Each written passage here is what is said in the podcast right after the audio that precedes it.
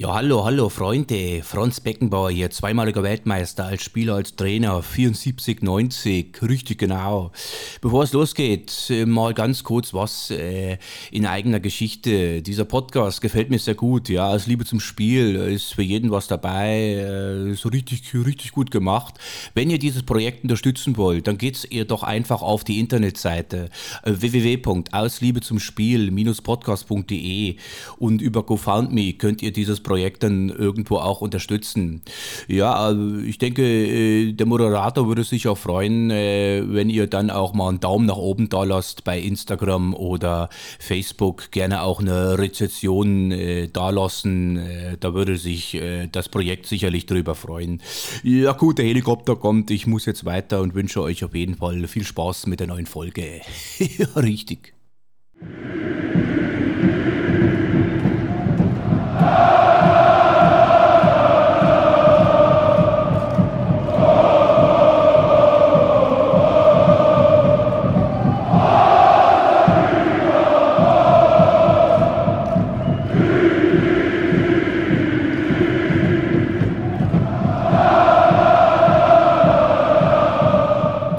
Zum Spiel, Folge Nummer 15.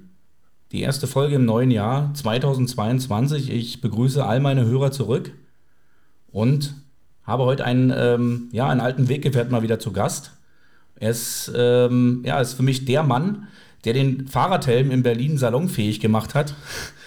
ähm, warum, weshalb, wieso das so ist, äh, werden wir gleich klären. Ich begrüße heute ganz herzlich bei mir Oliver Heine. Hallo Ali, hallo.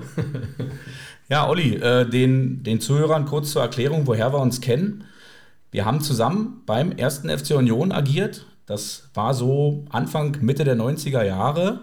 Und du bist damals immer mit einem Fahrradhelm schon zum Training gekommen und alle haben dich damals belächelt. Äh, sieht ja total albern aus und so. Und Du hast aber mal erzählt, dass das Ding dir einmal auch mehr oder weniger das Leben gerettet hat. Ich muss daran immer nur denken, wenn ich heute in Berlin durch die Straßen fahre, da äh, hat, haben fast alle einen Fahrradhelm auf und jedes Mal denke ich, Mensch, Oliver Heine war der erste Mensch, den ich kannte, der diesen Helm wirklich stetig getragen hat. Ich glaube, wenn ich damals gewusst hätte, dass ich für Berlin Trendsetter bin, wäre es mir weitaus besser gegangen. Aber du kannst dir vorstellen, als pubertierender Jugendlicher mit dem Fahrradhelm und der Einzige, wie, wie wohl man sich gefühlt hat. Ich glaube, Helmi war der Name dann. Helmi, ja. Lord Helmchen. Ja, aber ähm, die Weitsicht meiner Eltern hat tatsächlich äh, einiges gebracht, weil ich dann tatsächlich, ich glaube, im B-Jugendalter einen heftigen Sturz hatte. Der Helm war auch etwas kürzer, mein Gesicht Sieht auch auf einem Mannschaftsfoto entsprechend aus, äh, komplett äh, voller Schorf. Also er hat seine gute Dienste er erwiesen, auch wenn man als pubertierender Jugendlicher sehr ungern damit durch die Gegend gefahren ist. Ja, nun kann man sich ja denken, äh, wenn du wenn im ersten FC Union gespielt hast, dass äh, ja, du den Sport, Fußball ja auch vom, vom, vom, vom Spielen her verstanden hast, ähm, also dass auch viel Talent bei dir war. Kannst du dich noch erinnern, wie das alles angefangen hat, wann es angefangen hat? Das ist so früh, dass ich ganz detaillierte Erinnerungen eigentlich nicht habe. Ich weiß, dass ich als kleiner Stöpke, noch bevor ich sechs Jahre war, natürlich häufig am Fußballplatz war, weil mein Vater Fußball gespielt hat, äh, mich logischerweise mitgenommen hat. Als Familie hat man angefeuert, war mit im Stadion und äh, danach ging es dann immer äh, zum Kicken. Wenn das Spiel vorbei war und die Mannschaft noch gegessen hat, haben so die, die Kinder der Spieler eben untereinander auf den Platz gekickt und das war bei Union, ich meine auch auf dem Nebenplatz vom Stadion. Und irgendwann mit sechs oder fünf, fünf sechs Jahre war es, äh, hat Union dann so den jüngsten Jahrgang gehabt, wo es losging. Die Unioner werden ihn noch kennen. Er hat Paulik jahrelang Trainer gewesen und das war mein erster Trainer. Heute würde man sagen im Mini-Alter. Und äh, da ging es los auf dem Schotter an der Himmerlingstraße. Bambinis heißt es, glaube ich, heute. Oder ne? Bambinis sogar, ja. Herr Paulik, ich habe ihn selber nie gehabt. Ähm, wie gesagt, du warst ja auch, äh, werden wir auch gleich noch drauf kommen, auch viel länger beim ersten FC Union tätig äh, als, als ich überhaupt. Aber bei Paulik habe ich immer noch in Erinnerung, wenn man dann immer im Winter hat man dann immer in der schönen Halle da trainiert, in dieser Doppelhalle, Hermannlingstraße. Und wenn du dann immer nachmittags reingekommen bist, hat der Paulik schon die ganz klein trainiert und diese Stimme halte durch die Hallen. Ich weiß nicht, ob du dich daran auch noch so erinnern kannst. Definitiv, es gibt zwei Stimmen. Herr Paulik kann ich mich gut erinnern und äh, Mario Renner. Ähm, mit einem sehr lauten Organ und das waren so die Trainer, an die man, mit denen man am längsten zu tun hatte. Und er, Paulik war ja noch äh, jahrelang tätig. Da war ich, glaube ich, schon raus aus dem, aus dem Nachwuchsfußball. Da war er immer noch tätig in diesem Bereich und äh, ja, eine Ikone bei Union. Und du hast dann angefangen da zu spielen. Ähm, also wie gesagt, im, im, im kleinen Feldalter, das ist dann so E- E-Jugend, wahrscheinlich F-Jugend, ne? Und ich glaube, wir haben uns kennengelernt. Äh, ich bin, glaube ich, hingegangen zum zweiten C-Jugendjahr. Und wir haben ja gerade im, im Vorgeplänkel sozusagen äh, mal rausgefunden, du bist ja auch 79er Jahrgang wie ich. Aber du bist, wann bist du genau äh, geboren, weißt du das noch? Im September. September. Klar weißt du das noch, ist ja völliger Quatsch. Ich Und, und äh, also auch im 79er Jahrgang, so wie ich, aber allerdings äh, war es bei mir im Januar. Und heute wäre es so, wir wären heute wären wir ein Jahrgang Genau. und würden zusammen in einer Mannschaft spielen. Damals war es aber so, dass äh, in der Mitte des Jahres gecuttet wurde und äh, da wurde gesagt, alles was jetzt vor Juni oder so geboren ist, geht äh, nach links und äh, alles was nach nach rechts. Und äh, du warst aber damals, äh, wie ich mich immer daran erinnere, noch schon körperlich einer der Spieler, die schon ein bisschen weiter waren als andere. Deswegen hast du äh, auch, sag ich mal, ab C-Jugend äh, stetig dann auch schon immer eine Jugend höher gespielt, richtig? Genau, das war so. Also ich habe als jüngerer Spieler immer schon in der ersten Mannschaft äh, gespielt, erst des jeweiligen Jahrgangs und äh, so, so sind wir dann aufeinander getroffen. Ich weiß auch gerade gar nicht mehr, äh, welche Position du immer gespielt hast. Ich, ich habe dich irgendwie manchmal als letzten Mann in Erinnerung, aber auch oder auch im Mittelfeld. Ich weiß es eigentlich gar nicht mehr. Weißt du das noch, was so deine Stärken waren und, und welche Positionen damals so? Wahrscheinlich hatte ich keine Stärken, außer viel Willen und gute Basisfähigkeiten. Ähm, also ich habe bis zur, zur B-Jugend vorrangig am, am Flügel gespielt, bin dann immer weiter nach hinten gerückt, äh, sodass ich dann eben Innenverteidiger, Libero, ja, also eher die defensiven Positionen und Richtung Übergang in den Männerbereich kam dann langsam so die Viererkette, wo ich dann eben auch eher an die Rechtsverteidiger- oder Innenverteidigerposition gespielt habe. Also ich kann mich auf jeden Fall erinnern, dass du definitiv immer körperlich einer der Spieler warst, die schon weiter waren. Also ich war äh, ja ein ganz schönes Hemde damals. Äh, ähm, hat sich später auch nochmal geändert. Ähm, können wir ja vielleicht später auch nochmal drüber sprechen, wenn man vielleicht, äh, wenn wir vielleicht noch das Thema Entwicklung bei Spielern haben. Ähm, ich erinnere mich auch an, an wunderschöne äh, zwei Trainingslager. Äh, Das erste war, äh, es muss so 94 gewesen sein, Olli, denke ich. Da waren wir mit der Mannschaft in Lorette Mar. Kannst du dich daran noch erinnern? An Lorette Mar kann ich mich erinnern, ja. Eine Abschlussfahrt. äh, Danach bin ich, glaube ich, suspendiert worden, weil es irgendeinen Vorfall gab. Und das ist die Geschichte, die ich erzählen wollte, Olli. Also in meiner Verklärtheit war sie so, wir haben nachts auf dem Balkon gesessen und haben laut Lieder gesungen. das ist Und, möglich, ja. und äh, ich glaube, äh, ich überlege gerade, wer noch dabei war. Sebastian Wolf war, glaube ich, auch noch mit bei. Ja. Und wir haben nachts in Lorette Mar in den engen Gassen äh, eisgekühlte Bommelunder, Bommelunder Eis gekühlt. Haben wir richtig laut gesungen und am nächsten Morgen, glaube ich, gab es einen Anpfiff vom Trainer, von Gunnar Heidrich, äh, was hier los war. Die Hoteldirektoren äh, ähm, haben sich beschwert, hier wurde nachts geschrien und so. Und so ist es meine Erinnerung. Keiner hat was gesagt und du hast alles auf dich genommen. Du hast gesagt, okay, ich war's. oh, okay. Und ich glaube, daraufhin hast du dann irgendwie eine Strafe bekommen oder irgendwas war. oh, okay. Zumindest in diesem Trainingslager. Ich weiß nicht, ob es am Ende dann äh, zu dieser Su- Suspendierung führte, aber ich weiß, dass du gesagt hast, ich war's. Und äh, ich mir so im Nachhinein gedacht habe, okay, aber die glauben noch nicht, dass Olli Heiner alleine auf dem Balkon steht, weil er Langeweile hat und da Musik äh, oder Lieder singt. Okay, also so habe ich es nicht in Erinnerung, also Ja. eher, eher gar nicht, wie es dazu kam. Ich, ich fand mich nur ungerecht behandelt. Das, das, Es war ungerecht, Olli. Also sie hätten uns genauso rankriegen können. Also es war auf jeden Fall äh, ein ganz tolles, also war, ich glaube, es war ja so eine, hast du hast recht, es war so eine Mischung aus Trainingslager und Abschlussfahrt. Ähm, kannst dich noch erinnern, äh, als wir damals in Barcelona waren mhm. und an, am, am Stadion und so? Ja. Das war auch, also für mich auch so eine Erinnerung, das war das allererste Stadion außerhalb äh, Deutschlands, was ich so richtig gesehen habe. Ähm, das Camp Nou. Und als wir da oben standen und dann sind wir durch die Katakomben gegangen, wir haben die ganzen Pokale gesehen und äh, ich habe hier noch, da oben siehst du es noch, diese, diese Karten sind original Ah. noch von damals, Ach, guck. von der 93er Mannschaft mit äh, ja, Romario, Stoichkov, äh, das Stadion damals, die habe ich mir damals da geholt, äh, diese, Ja. diese Autogrammkarten, da war Kero, der Kapitän. Ähm, fand ich, also ich fand, fand das alles ganz spannend. Ich weiß noch, wie wir da ganz oben gestanden haben und dieses Feld unten einfach so mini klein war. Und Ja, und das Stadion so unfassbar steil. Also man hat Ja, genau. so, man kippt vorne runter und ist auf der Wiese. Also es Richtig. war beeindruckend, wie groß dieses Stadion ist und wie eng trotzdem. Äh, Wahnsinn. Und das, ich glaube, es war auch so die Anfangszeit, dass wir auch so mal abends dann in die Disco gegangen sind und mal irgendwie so auch so die anderen äh, ja, Süßigkeiten des Lebens mal kennenlernen durften. wie es halt immer so anfängt, wenn man dann so, weiß ich, im, im pubertierenden Alter ist. Das ist so. Ich, ich glaube, äh, wenn ich es richtig in Erinnerung habe, warst du wahnsinnig aktiver in der Disco. also, so krass jetzt auch noch nicht, aber ja, also sagen wir so, das hat mich auf jeden Fall ganz schön, ganz schön angefixt. Damals äh, Lorette Mar. Und äh, was man damals nicht wusste, im Nachhinein äh, ist mir jetzt dann mal bewusst geworden, es ist ja auch so ein absoluter Partyort da in Spanien. Bis heute so, ne? Ja. Lorette Mar, junge Leute, Abitur, Lorette Mar. Ich habe es in guter Erinnerung. Ich weiß noch, wie wahnsinnig warm es war, als wir angereist sind und äh, noch nicht in das Hotel gekommen sind. Aber es war eine, eine tolle Fahrt, die, glaube ich, uns als Mannschaft auch super zusammengeschweißt hat. Ja. Aber 48 Stunden waren es, glaube ich. Ja, mit Bus durch Frankreich. Äh, Bus da habe ich jahrelang den Leuten immer erzählt, äh, weil wir haben, glaube ich, eine Pinkelpause gemacht oder zwei in Frankreich. Und da habe ich den Leuten immer erzählt, wenn du, wo warst du denn schon überall? Naja, Spanien, Frankreich war ich auch schon. Frankreich habe ich auch schon gesehen. Also das war auf jeden Fall äh, eine wunderschöne, eine wunderschöne Erinnerung. Und dann weiß ich noch, dann waren wir, glaube ich, ein Jahr später oder so oder zwei, waren wir in Polen. Ja. Im Trainingslager, hast du da auch noch Erinnerungen dran? Ich, ich habe immer versucht rauszubekommen, wie der Ort heißt, äh, in dem wir waren, weil es war ja so ein bisschen in einer dörflichen Gegend. Mhm. Aber ich erinnere mich, wir haben dann ein Freundschaftsspiel gemacht gegen Wiesla Krakau, bin ich der Meinung. Das war Wiesla Krakau und wir haben dort, glaube ich, unentschieden gespielt ähm, im letzten Moment.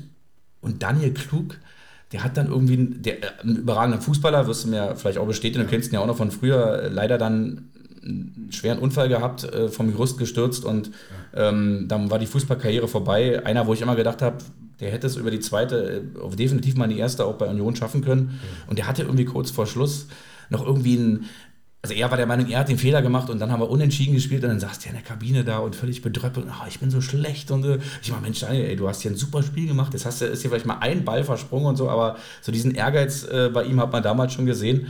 Ähm, aber kannst du dich noch erinnern, war das, äh, war das Krakau? Hast du das auch noch so vor Augen oder ist da die Erinnerung völlig verschwommen bei dir? Die ist völlig verschwommen. Also ich habe zwei polnische Trainingslager, meine ich, in Erinnerung. Eins war im Winter, wo wir ewig auf den Skibus gewartet haben und mhm. dann auch zu Fuß äh, sogar zurücklaufen mussten, weil er nicht kam mit den Skiern äh, über der Schulter. Und das andere war im Sommer. Ich glaub, also was ich in Erinnerung habe, äh, ist, dass wir irgendwie ewig versucht haben, an Getränke zu kommen, weil, weil es so ab vom Schuss war, dass wir, glaube ich, gefühlt eine Stunde irgendwo hinlaufen mussten. Äh, das habe ich noch so im Kopf. Und ein Spiel Eher weniger, außer dass es ziemlich zur Sache ging. Mhm. Da, da, bin ich noch der Meinung, dass ich da was im Kopf habe, weil das so das erste Mal war, dass ich Erfahrungen mit ausländischer Spielweise gemacht habe und, und es mörderisch gekracht haben muss. Also bei diesem, bei diesem Wintertrainingstag, was du erzählst, da war ich nicht bei. Also ja. das kann ich nicht. Ich weiß, wir waren im Sommer da und da haben wir gegen diese, gegen die ansässige Dorfmannschaft dort gespielt, gegen die polnische. Und einmal haben wir, das erste Spiel haben wir gemacht gegen welche, die waren Jahrgang älter als wir.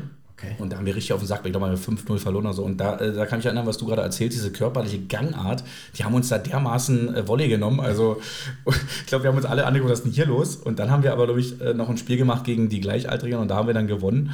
Und äh, wie gesagt, dann ist mir noch dieses Spiel da in diesem Mini-Stadion in, in, in, Krakau äh, in Erinnerung. Und, und auch ein einstellendes Erlebnis in diesem Trainingslager war für mich und daran wirst du dich bestimmt auch noch erinnern, als wir in Auschwitz waren und uns das ja. Konzentrationslager angeguckt haben. Das ist eine Geschichte, die erzähle ich heute immer noch. Ähm, als wir dort, ich erinnere mich, wir waren zuerst in so, einem, in so einer Art Kinosaal, wo man dann so eine, so eine Leinwand hatte und dann hat man diese, ja, diese ganzen Bilder gesehen von den halbverhungerten Menschen und, und wie die angekarrt wurden in den Zügen. Und neben uns saßen die polnischen Schulklassen und haben Tränen in den Augen gehabt. Und, und wir saßen da mit 14 Jahren, wir Deutschen, also ich weiß nicht, wie es für dich war, ob du dich daran noch erinnerst, aber ich war völlig überfordert und wusste gerade gar nicht, was hier los war, warum. Also ich habe damals noch nicht so richtig verstanden, warum weinen die jetzt, warum geht es denen so nah. Heute weiß man es, aber. Ähm also ich glaube auch, dass wir sehr unvorbereitet waren.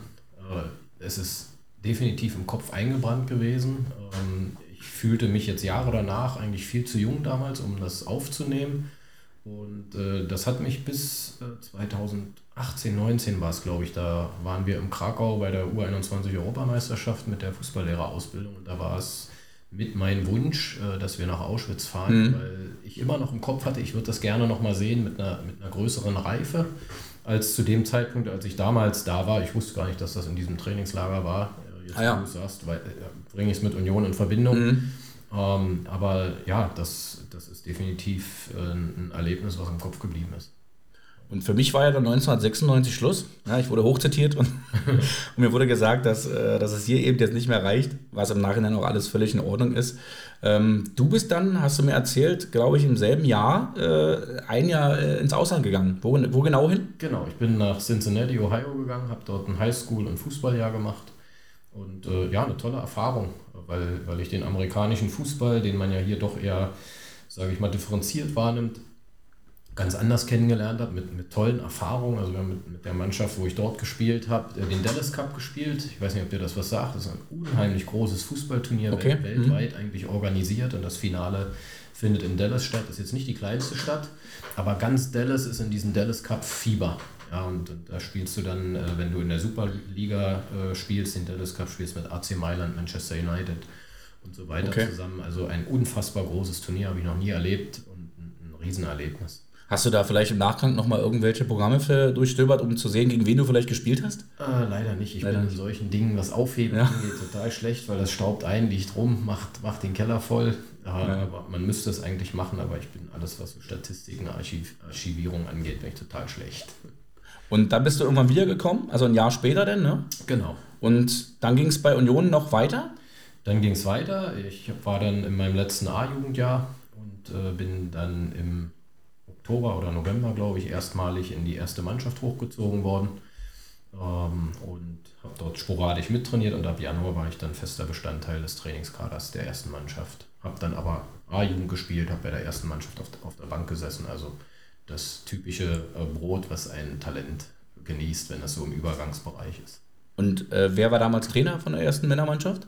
Als ich hochgezogen war, äh, war das Frank Vogel. Mhm. Das war so ziemlich eine Woche nachdem mein Vater zurückgetreten ist, hat er mich hochgezogen und äh, dann ist er ja auch weggegangen in der Winterpause und äh, dann wurde zum Januar Trainer Ingo Weniger und der hat mich komplett hochgezogen. Da können wir ja vielleicht nochmal ganz kurz jetzt auch äh, einhaken. Dein, dein Papa ist äh, jemand, den man in Berlin hier äh, kennt, der ähm, mit dem Berliner Fußball generell äh, auch verwurzelt ist und Carsten Heine war, wurde auch schon ein paar Mal in meinem Podcast hier erwähnt, dein Papa halt. Ähm, der ja auch bei Hertha BSC jahrelang gearbeitet hat und auch interimsweise, ich erinnere mich auch mal an irgendeine äh, Phase in den 90ern, da hat er dann interimsweise übernommen und hat auch, glaube ich, in drei Spielen drei Siege oder zumindest in Bochum hat er mal gewonnen, das weiß ich noch. Und äh, wie, wie war das für dich so, der, sozusagen, jetzt, jetzt steht Papa da äh, an, einer, an einer Außenlinie von der Bundesligamannschaft? Das war eigentlich immer weit weg, mhm. weil man hat ihn zu Hause erlebt, ansonsten hat man es halt im Fernsehen gesehen, was ich erinnere mich an eine Situation, die, wo man das mal richtig gespürt hat, ist, als dann auf einmal Presse vorm, vorm Privathaus stand und auch sehr hartnäckig blieb. Äh, das ging, glaube ich, darum, ob er dann Cheftrainer bleibt. Ähm, und, äh, aber da ist sehr viel, er war öfter Interimstrainer, dann war er eine Zeit lang in der zweiten Liga auch Cheftrainer. Also ja, eine, eine Zeit, die man aber auch familiär eigentlich komplett trennen muss. Hm. Und wie ging es bei dir mit der ersten weiter? Hast du da denn äh, Chancen gesehen? Hast du dich da versucht reinzubeißen? Ähm, ja, unter Ingo Weniger war ich ja dann häufiger im Kader, habe auf der Bank gesessen. Die eine oder ich erinnere mich an eine Fahrt nach, nach Chemie Leipzig, wo ich dann 45 Minuten mit Schneebällen beworfen wurde vom, vom äh, Fanblock. Und äh, ja, in der Vorbereitung dann auf die Saison, das müsste ja dann 98, 99 gewesen sein, genau, da habe ich dann gemerkt, dass ich halt wenig Chancen habe zu spielen. Und dann hat mich Union zwei Jahre lang ausgeliehen in die vierte Liga ein Jahr zum SV Tasmania, äh, wo Jochen Ziegert Trainer war. Äh, das war dann mein erstes offizielles Männerjahr. Jochen Ziegert, der, der Trainer der Hertha Bobis? Genau, genau. Und das zweite Jahr ging es dann zum Köpenicker SC und äh, auch Oberliga, also vierte Liga damals. Und das waren so meine ersten beiden offiziellen Männerjahre, die ich dann eben dort verbracht habe. Und dann hast du noch, äh, ich habe irgendwie bei dir, wie gesagt, den, äh, den Köpenicker See, hast du ja gerade genannt, auch zum Schluss deiner äh, aktiven Karriere noch Fortuna Biesdorf auf dem, auf dem Zettel. Genau. Das, äh, ja, eigentlich wollte ich aufhören mit Fußball. Dann hat Sven Orbanka angerufen und hat gesagt, kannst nicht aufhören. Mhm. Aber ich habe ihm gesagt, ich kann kaum trainieren, äh, weil ich eben äh, dann schon als Trainer tätig war. Und dann hat er gesagt, komm, so oft es geht, aber du musst hier noch spielen. Und ja, dann habe ich da, ich glaube, drei Jahre war es noch da gespielt habe. Wie, wie alt warst du, als du aufgehört hast mit der aktiven 24. 24. Kannst du uns kurz Also erklären? 24, als ich nach Biesdorf gegangen bin. Mhm. Ja, dann aufgehört in Biesdorf war 27, 28. ist ja, sage ich mal, für einen Fußballer, man sagt ja immer, die besten Jahre kommen zwischen 28 und 32. Was war bei dir der Grund verletzungstechnisch? Nein, der, der Grund war, dass es dass einfach äh, schon 1999 meine erste Nachwuchsmannschaft übernommen habe im Köpenicker SC. Ähm, also man muss sagen, Bernd Martins äh, und dann ein Jahr später Gunnar Heidrich waren die, die eigentlich dafür gesorgt haben, dass ich Trainer geworden bin. Und eben nicht dein Papa, wie man vielleicht jetzt denken würde, ne? Definitiv. Ja. Also ich, ich glaube, er hätte es eher gerne verhindern wollen. ja, äh, nicht, nicht, weil er es mir nicht gegönnt hätte, aber mhm. weil ihm immer wichtig war, dass ich meinen eigenen Weg gehe. Ich habe das aber immer als meinen Weg betrachtet.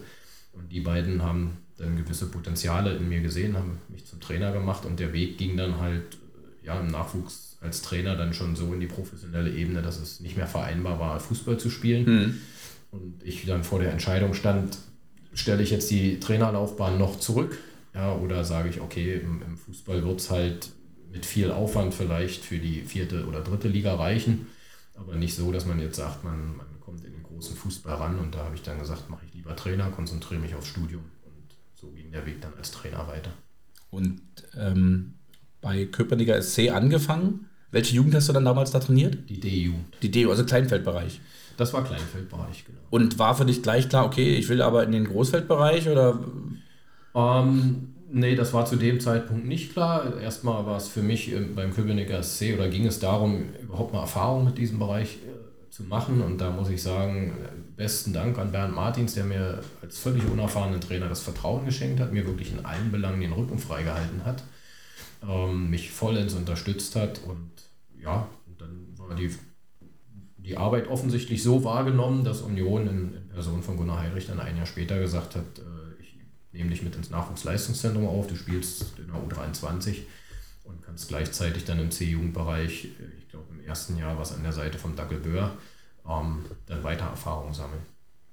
Da sind wir schon beim Stichwort, denn äh, in meinem Freundeskreis befinden sich, äh, also ich glaube, es sind jetzt momentan drei Spieler, die du in deinem ersten, in deiner ersten Trainerstation beim ersten FC Union zusammen mit Dackelböhr trainiert hast. Ey.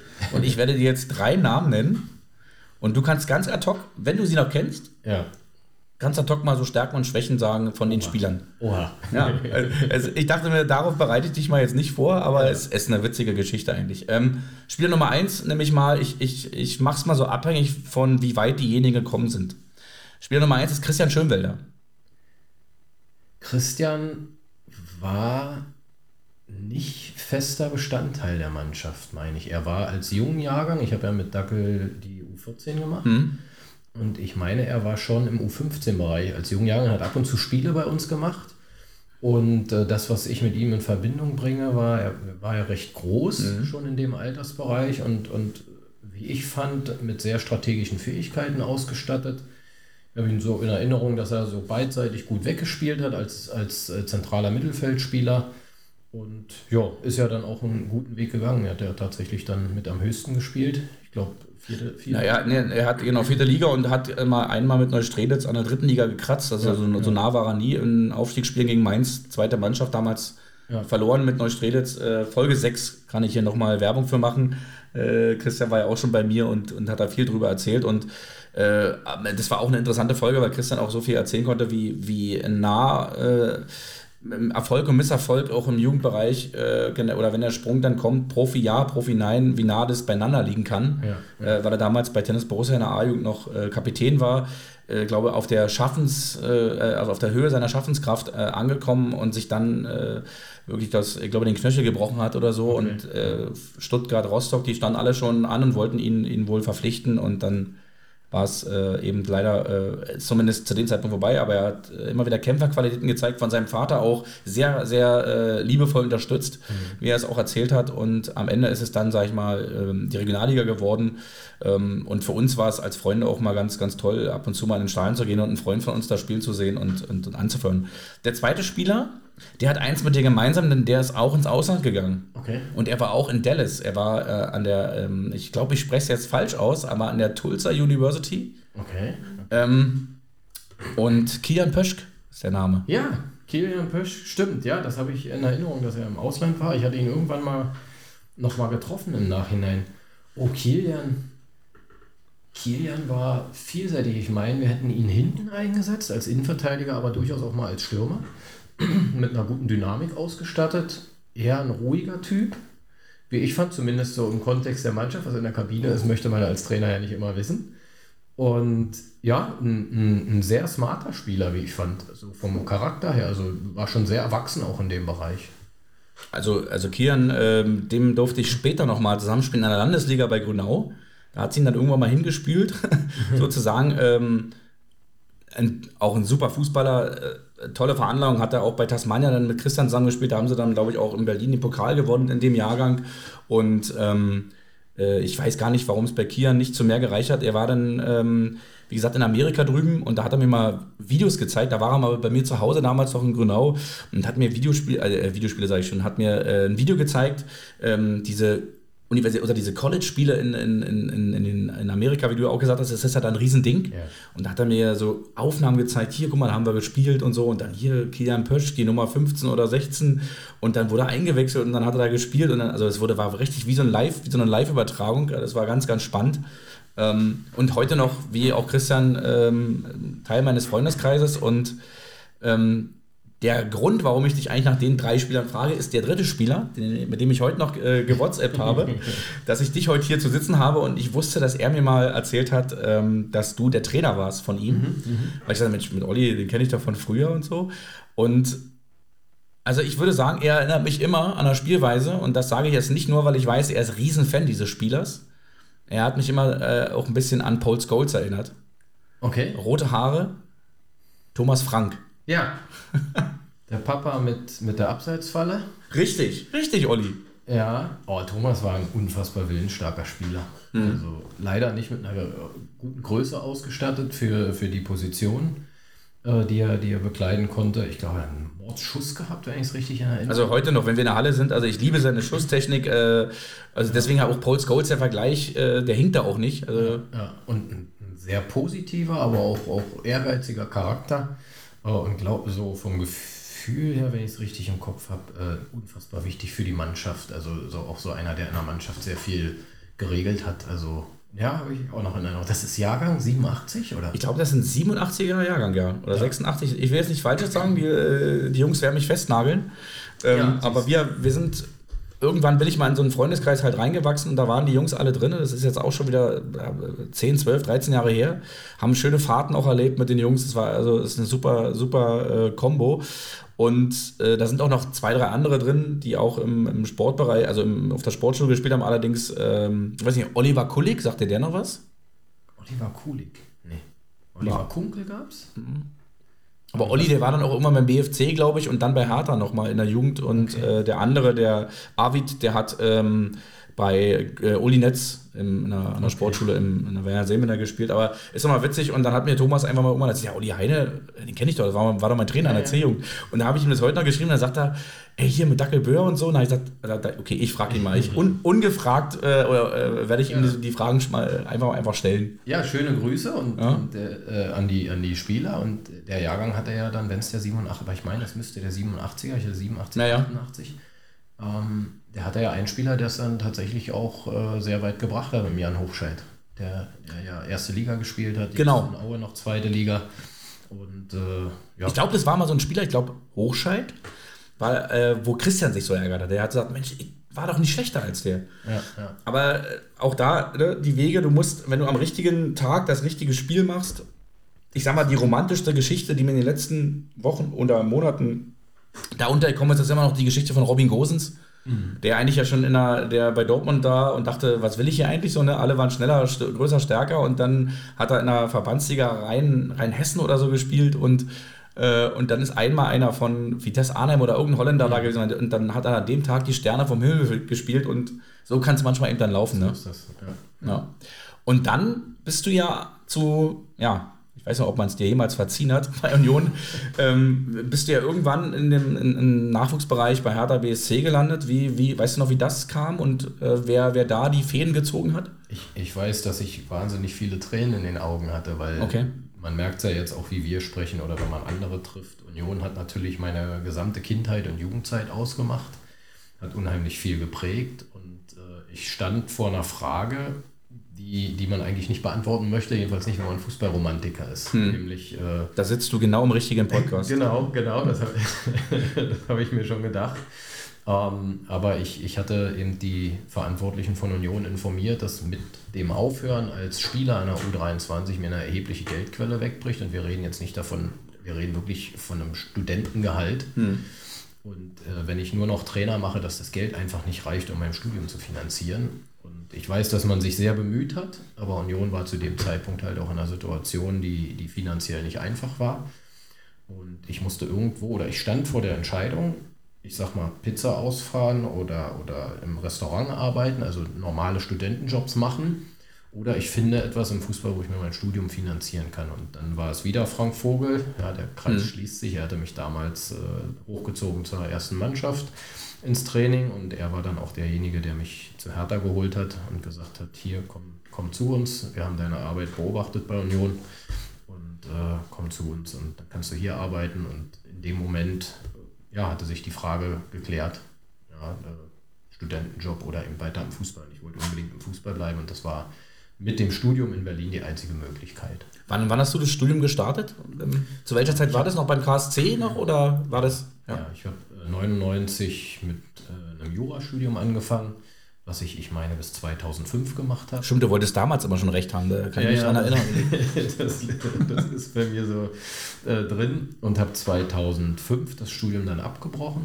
Äh, da war ich dann schon bei Hertha und habe gesagt, okay, jetzt muss ich was studieren, was ich auch zu Ende bringe. Und da kam nur ein Lehramtsstudium Sport in Frage mhm. und das war ja dann auch so. Da kannst du dir übrigens hier die Hände reichen. Äh, Jule hat auch äh, Lehramt, Sport und Mathe. Ah, ja. Jetzt vor zwei, drei Wochen erst fertig geworden. Ah, top. Aber ja, Glück, Glückwunsch. Genau. Für Mathe hat es bei mir nicht gereicht, aber es ist dann Geografie geworden. Und bei, bei Hertha, äh, welche Jugendtipp bist du da eingestiegen? Ich habe eigentlich dort überwiegend im, also nur im B-Jugendbereich mhm. gearbeitet, überwiegend im U17-Bereich mit, mit interessanten Kollegen, äh, mit Thomas Krücken, der jetzt äh, Direktor Nachwuchs beim VfB Stuttgart ist. Okay. Äh, dann ein Jahr U16 mit Uli Netz und äh, dann nochmal zwei Jahre mit Andi Thom in der U17. Das habe ich ja irgendwie auch mal äh, beim Googlen dann auch wieder festgestellt. Äh, Andi Thom, das war mein erstes Fußballidol. Und äh, ich hatte David schon so festgenagelt in der, in der äh, vorletzten Folge, der mit ihm äh, als Physio, äh, du kennst David ja auch, mhm. ähm, der als Physio dort äh, auch mit Andi Thom und äh, da auch wohl auch so ein bisschen so eine kleine Freundschaft entstanden ist. Ähm, und da habe ich auch so, Mensch, wenn ich den mal hier sitzen, also wenn ich den mal in den Podcast bekommen würde, das wäre ein Riesending. Andi Thom war mein erstes Fußballidol.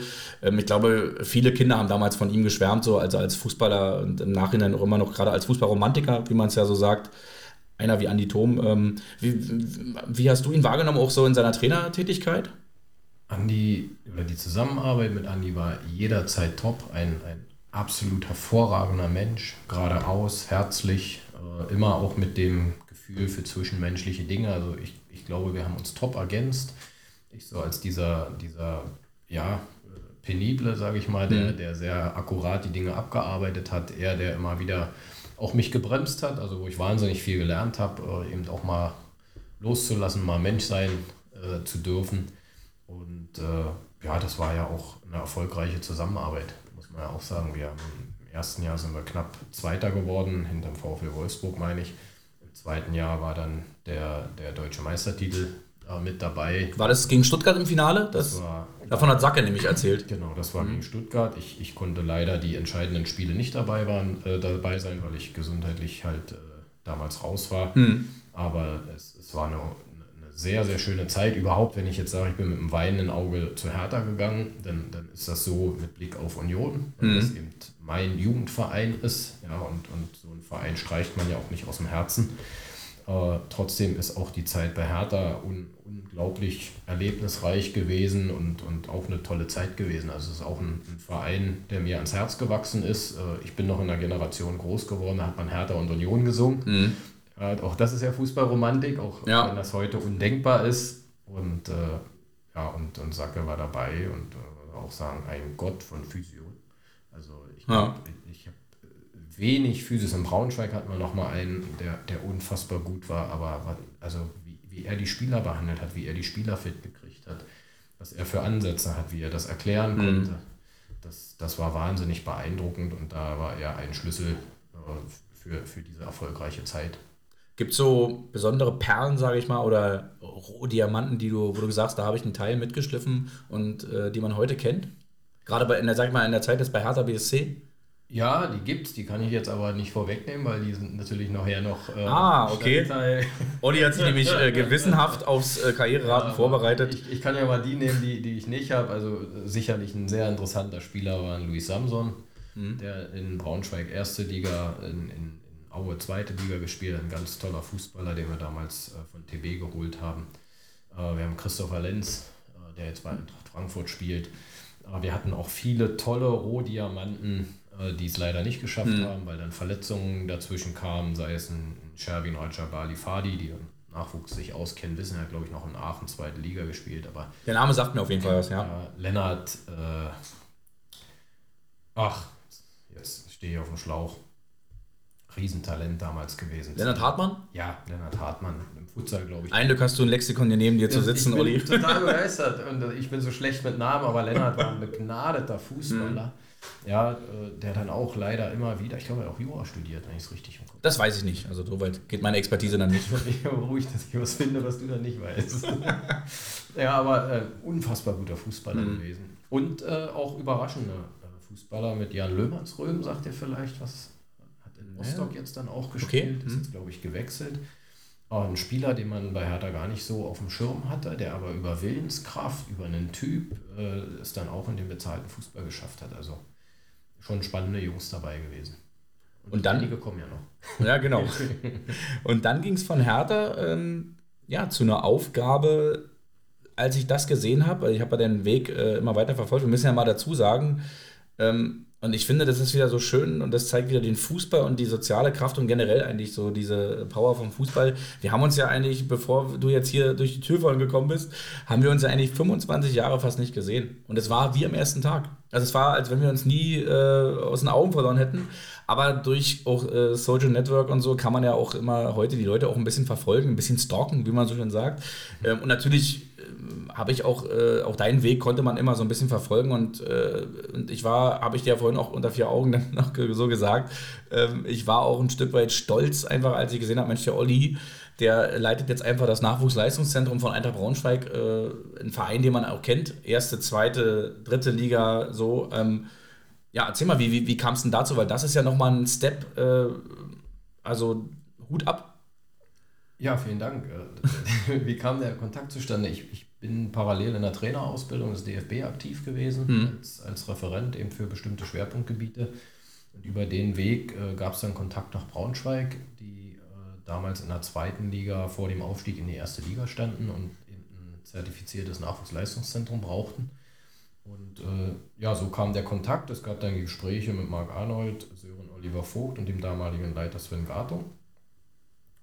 Ja, man konnte sich dann, oder wir konnten uns auf eine Zusammenarbeit verständigen und äh, der Weg ging ja dann äh, in, in diese Richtung, auch mit gutem Erfolg. Wir sind dann relativ schnell äh, von, von null, damals gab es ja noch die Zertifizierung, von null auf drei Sterne gegangen, sind mit vielen Mannschaften aufgestiegen und haben ja dann auch das Highlight geschafft, äh, mit, mit der A-Jugend den DFB-Pokal zu, äh, zu gewinnen. Mhm. Aber man muss auch sagen, am Ende war es dann auch nicht so erfolgreich. Wir sind auch wieder mit zwei Mannschaften abgestiegen, okay. Äh, wo der Weg dann für mich ja auch endete.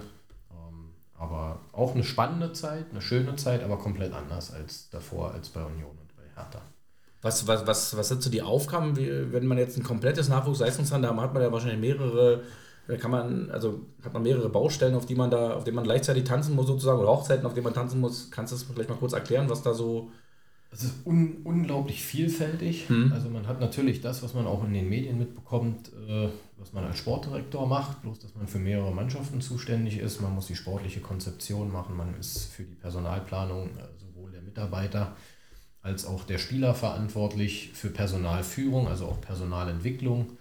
Man ist für die ganzen strategischen Themen. Äh, wir mussten damals ein Gelände, was sehr marode ist, in irgendeiner Form zumindest erst einmal NLZ-tauglich machen. Das heißt, es gibt ja auch Vorgaben vom DFB, was muss ein NLZ haben. Da geht es wirklich um Platzgröße, nicht nur, dass man Plätze hat, um Platzgröße und, und, und. Diesen Bereich, die ganze Lizenzierung, äh, damit man das Leistungszentrum überhaupt hat. Dann die Zertifizierung, was letztendlich die, die, das Qualitätsmanagement ist Man ist für Medien, für Sponsoren, für politische Ebenen Ansprechpartner.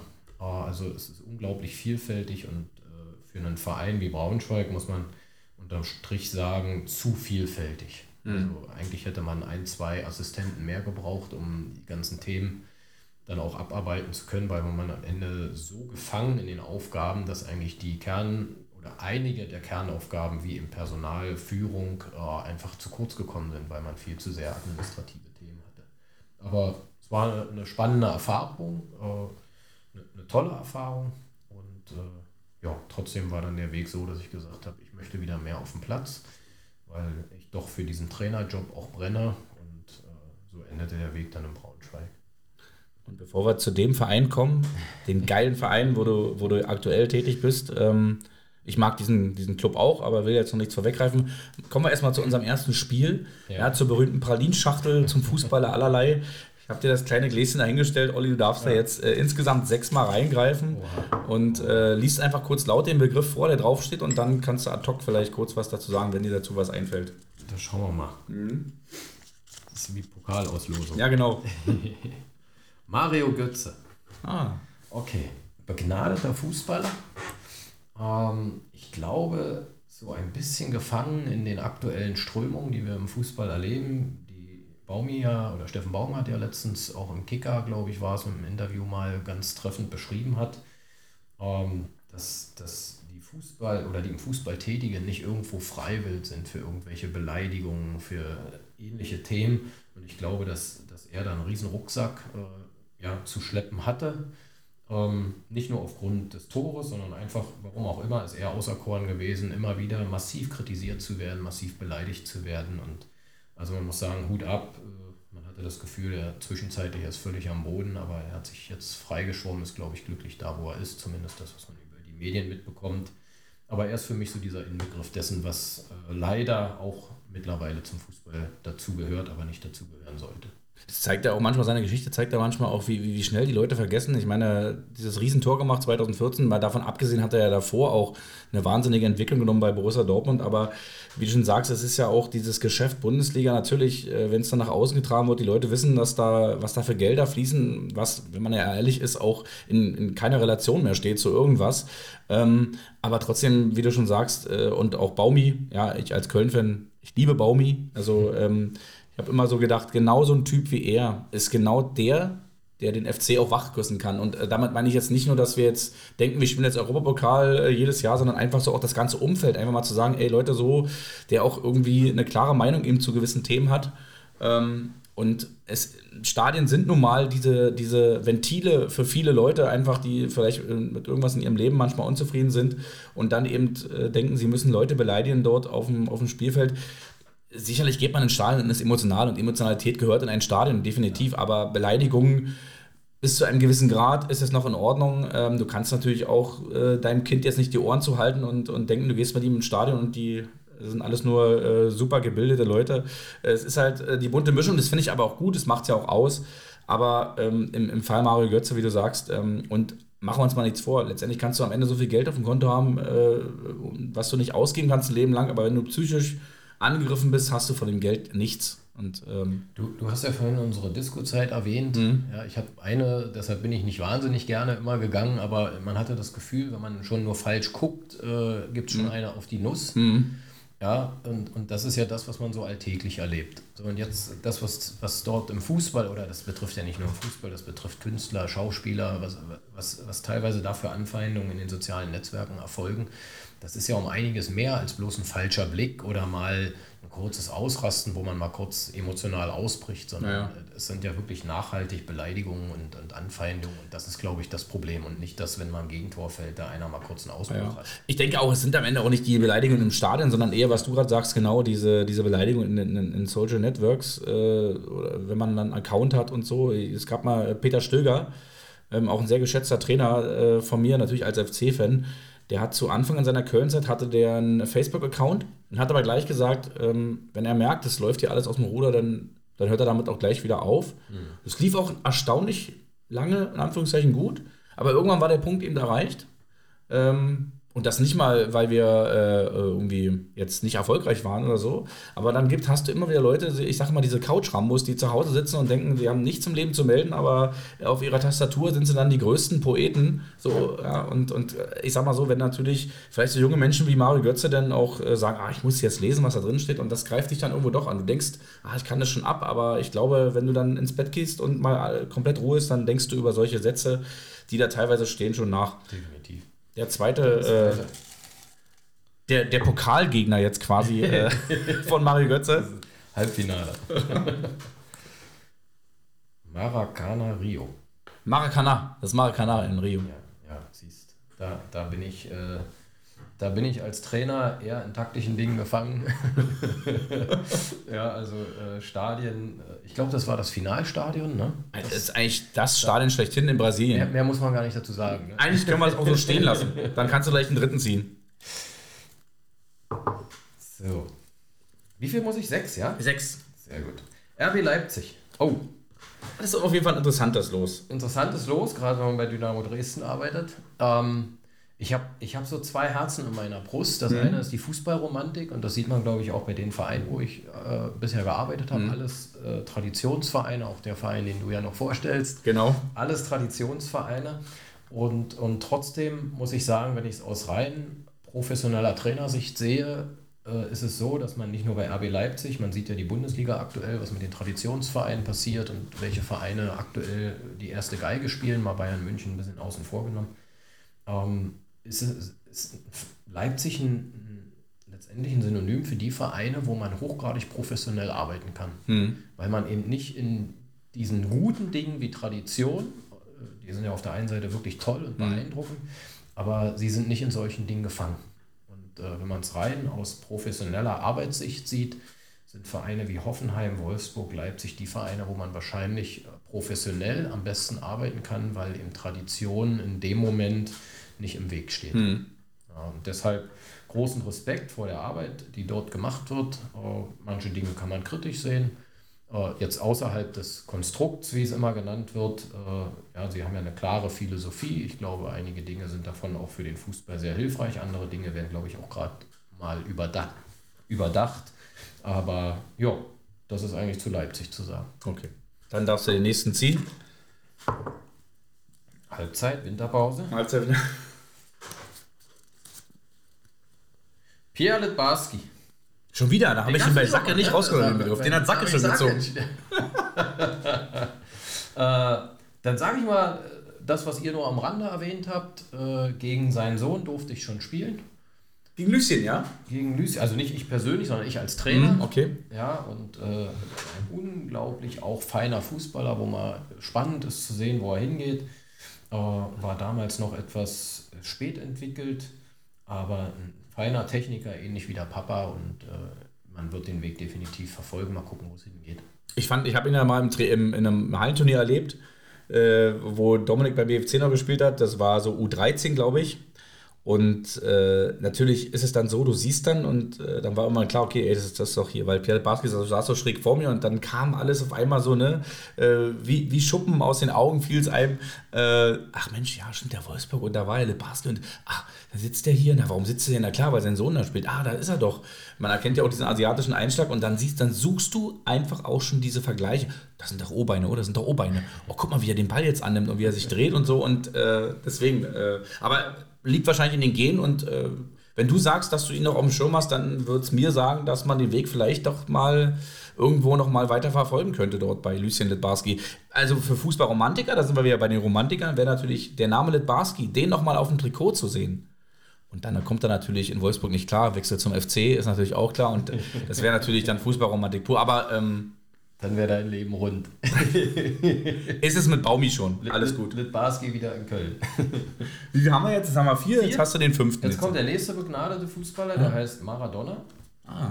Okay. Und also wenn ich an Maradona denke, habe ich immer, das muss 86 gewesen sein, so meine, meine erste WM, die ich so als Kind eigentlich noch wahrgenommen habe, dass man vorm Fernsehen gesessen hat, mhm. die geguckt hat. Ich glaube, das war immer nachts warte mal, 90 war Italien, ja, das Genau. muss Mexiko, Muss ja. oder? Ja, also da war ich noch nicht so weit. Bei uns war erst 88 die EM, aber 86, 86 waren sie ja äh, Weltmeister in Mexiko, Genau. die Argentinier mit Maradona. Und da habe ich noch so eine Szene einfach vom Fernsehen im Kopf, wo er, glaube ich, mit der Schulter hin und her den Ball jongliert. Das, die Szene geht mir nie aus dem Kopf. Immer wenn ich Maradona höre, habe ich sofort diese Szene im Kopf. Begnadeter Fußballer. Es gibt jetzt, glaube ich, auch auf Netflix äh, eine Verfilmung von seiner Karriere oder auf Amazon, nicht eins von den beiden Streamdiensten halt. Äh, Schleichwerbung darf ich hier, glaube ich, gar nicht machen. Aber da geht's, äh, das ist gut, das ist wirklich gut verfilmt. Äh, vom Kindesbein an, wie er hochgekommen ist in die Nationalmannschaft. Und ich glaube, ich glaube, in der 82er WM hat er gar nicht, war er gar nicht im Kader. Und da war er aber schon bekannt dort in Argentinien. Aber ich glaube, wie hieß er? Pellegrino hat ihn, glaube ich, nicht mitgenommen. Und da war er damals sehr, sehr enttäuscht und kam äh, im Nachhinein sagt man wieder, wie cool ist die Story, ne? Du bist so enttäuscht, kommst 86 wieder und wirst Weltmeister als Kapitän, führst du dieses Team einfach in die Weltspitze. Ja. Ja. Ja, letzte, siehst, das ist dein Club auch, neben ersten FC Köln, FC Barcelona.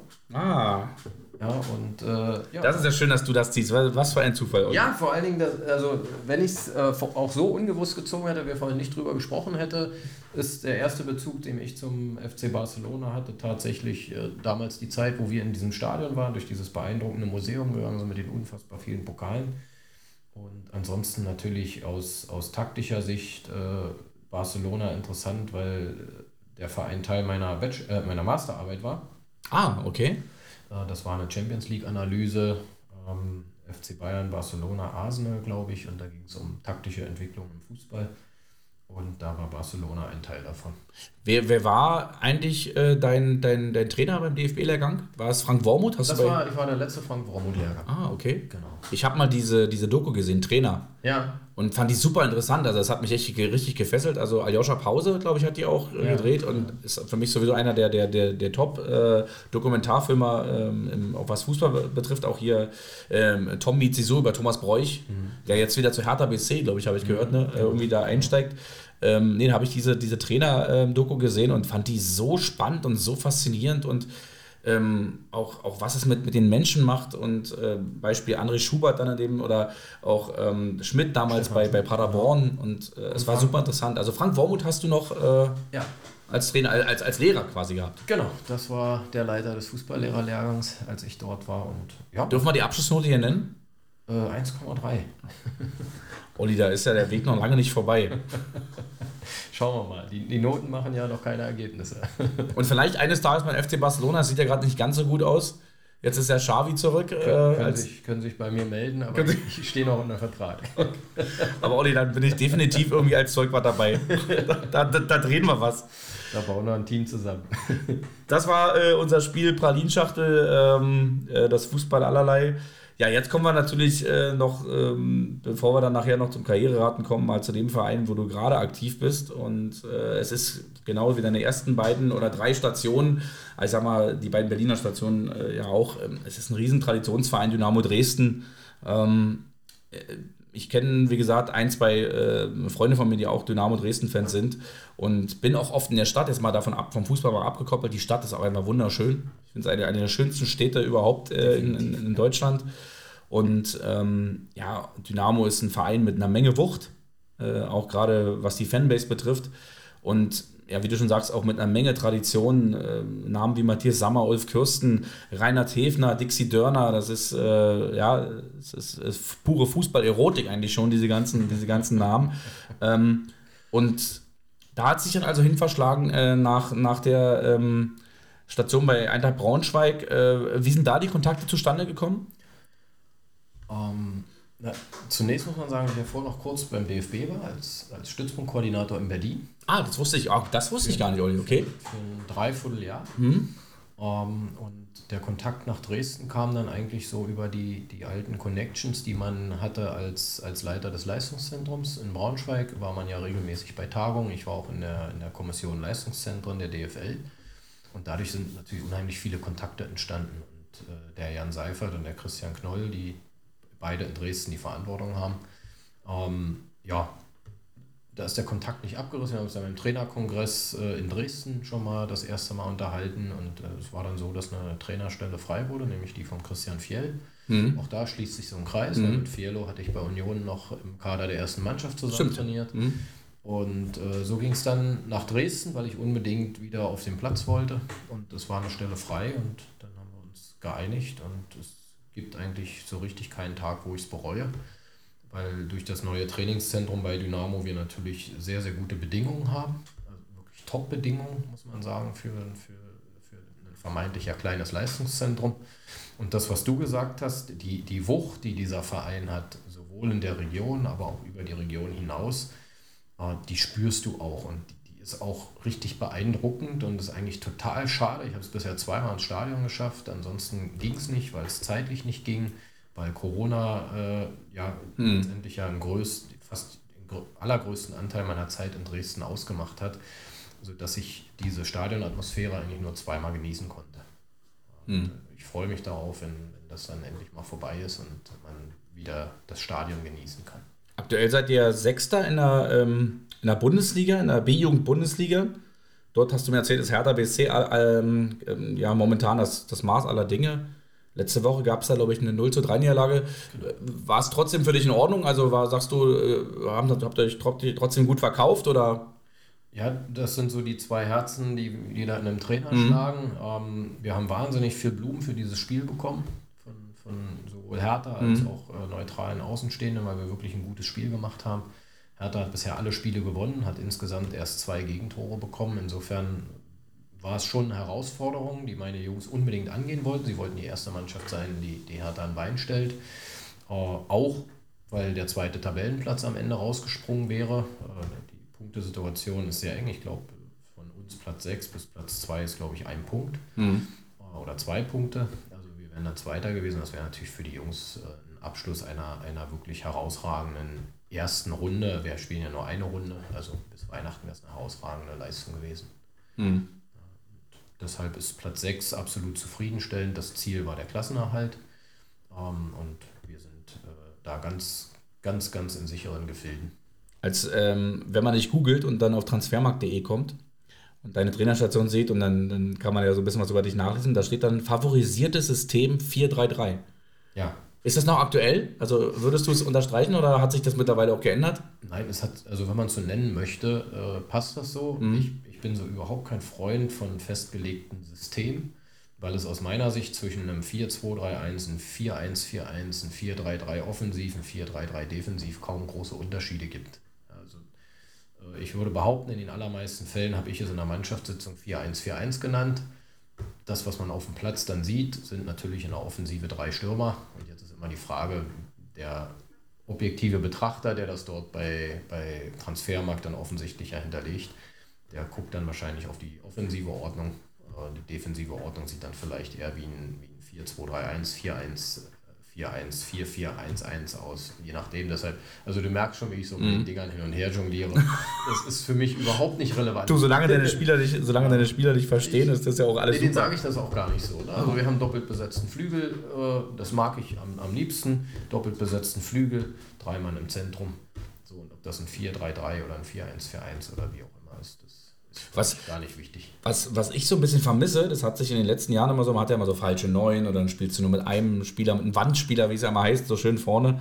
Was ich so ein bisschen vermisse, aber vielleicht kannst du mich auch gleich eines Besseren belehren, äh, weil ich einfach zu blöd bin, es heute zu erkennen. Kann ja sein. Ähm, was ich vermisse, sind so Stürmer-Dus ich fand in den 90ern, wo wir noch kleine Jungs waren oder so, in der Zeit, wo wir gerade sind, da hatten wir immer Stürmer-Duos, gab es in Europa. Ah, Romarius, Deutschkopf, Polster, Labadier, ja, fällt mir jetzt gerade ein beim 1. FC Köln oder ähm, ja, gibt ja, gibt ja genug andere noch. Ähm, und heute, Baumi übrigens beim FC spielt äh, oft jetzt mit Anderson und mit Modest zusammen. Ähm, und das war, glaube ich, äh, ist der erste Trainer, der es mal wieder macht, in Köln mit zwei Stürmern aufzulaufen. Äh, so gefühlt. Ansonsten gibt es ja eigentlich nur diese Variante, dass du einen, einen Stürmer hast. Jedes Team hat einen herausragenden Stürmer und, und ringsherum wird irgendwie so, ja, wie du schon sagst, äh, 4-1, 4-1. Äh, kannst du uns kurz erklären, gibt es das eigentlich doch noch? Also würdest du sagen, es, es ist schon noch so, dass, äh, dass man mit zwei Spitzen irgendwo dann doch spielt, man erkennt es nur nicht? Oder sagst du, das ist einfach ein ausgestorbenes System? Nee, ausgestorben gar nicht. Also im Nachwuchs spielen viele auch 4-4-2. Mhm. Ähm, Ich persönlich favorisiere es jetzt nicht unbedingt, ist aber für mich immer abhängig von den Spielertypen, den ich habe. Ja, mhm. Ich finde, im 4-4-2 beschränke ich meine Stürmer zu sehr. Ja, jetzt mag ein anderer Fußballlehrer das völlig anders sehen und sagen, die ergänzen sich top. Deshalb ist es eine Frage der Spielertypen, die mhm. ich habe.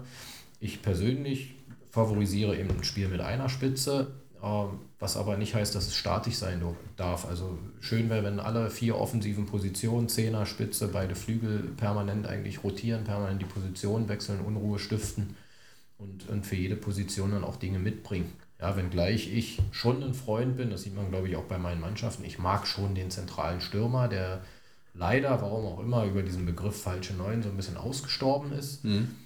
Ich habe so eine Vermutung, woran das liegt, weil im Nachwuchs sehe ich das Problem nicht. Also ich treffe jede Woche auf Mannschaften, wo tolle Stürmertypen dabei sind, wo ich sage, total spannend.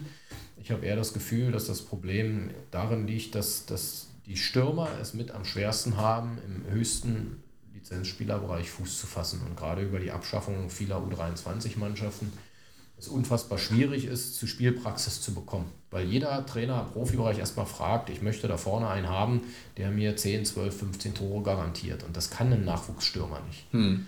Aber wenn ich jetzt so in die Nachwuchsmannschaften gucke, sei es, sei es Bremen, sei es Hannover, sei es Wolfsburg, da sind immer unfassbar gute, spannende Stürmertypen vorne drin. Und ich frage mich dann eben auch immer, wo bleiben die? Warum, hm. warum kommen die nicht auf höchstem Niveau an? Gibt es ein, gibt's ein Vorbild für dich als Trainer? Irgendwie, äh, hast gar keine? Ich, ich bin wahnsinnig viel am Lesen mhm. äh, über, über andere Trainer. Ich bin wahnsinnig gerne im Austausch. Ich beobachte auch viel, ja, bin, bin immer gerne am Hospitieren und, und füge mir dann die Puzzleteile zusammen zu den Dingen, die mir wichtig sind also wenn ich zum Beispiel jetzt mal, sag mal, da ich ja die Köln-Spiele äh, am meisten gucke, sonst so viel Fußball, hier, wenn jetzt wieder die Geisterspiele anfangen, ähm, für mich ist, sag ich mal, das Zusammenspiel zwischen, äh, zwischen dem Spiel an sich und den Fans auf der Tribüne einfach, äh, das gehört für mich zusammen und das ist für mich ein Erlebnis, wenn Fans dabei sind. Ähm, sicherlich du als Trainer könntest wahrscheinlich dann auch so ein Spiel genießen, weil du die taktischen Züge siehst und ein ganz anderes Auge dafür hast, als, als ich jetzt zum Beispiel. Aber ähm, ich, ich finde es auch ganz spannend, auch gerade bei, bei Steffen Baumgart jetzt beim 1. FC Köln, wie er es geschafft hat als Trainer auch. Ähm, wir haben ja eigentlich fast ein unverändertes Team. Und auf einmal spielen diese Spieler wie ausgewechselt. Und äh, ich glaube, das ist auch so eine Komponente. Und du kannst zwar taktisch und fachmännisch viel lernen, ja, das ist alles auch viel Theorie, die du dir einfach nur, drauf, sag mal in Anführungszeichen, ist einfach, aber drauf schaffst. Aber eben auch dieses, das hat Frank Wormuth in dieser, in dieser Doku auch immer so schön gesagt, ja, du kannst das alles eben so theoretisch dich, äh, dir, dir, dir aneignen, aber dieses Coachen, es rüberzubringen, das ist die Kunst. Und dann gibt es verschiedene Arten, wie du es richtig gut machen kannst. Also du kannst den Klopp, du kannst der Klopp-Typ sein. Wir hatten letztes Jahr äh, einen Friedhelm Funkel, ja, eigentlich ganz alte Schule. Mhm. Aber er hat es geschafft, den FC zu festigen. Ich glaube, dann ist auch mal so ein probates Mittel, so 4-4-2, wie du sagst, man, dann bringt man so ein bisschen Stabilität erstmal hinten rein und so, man ist nicht so offensiv ohne dass ich jetzt großartig Ahnung davon hätte.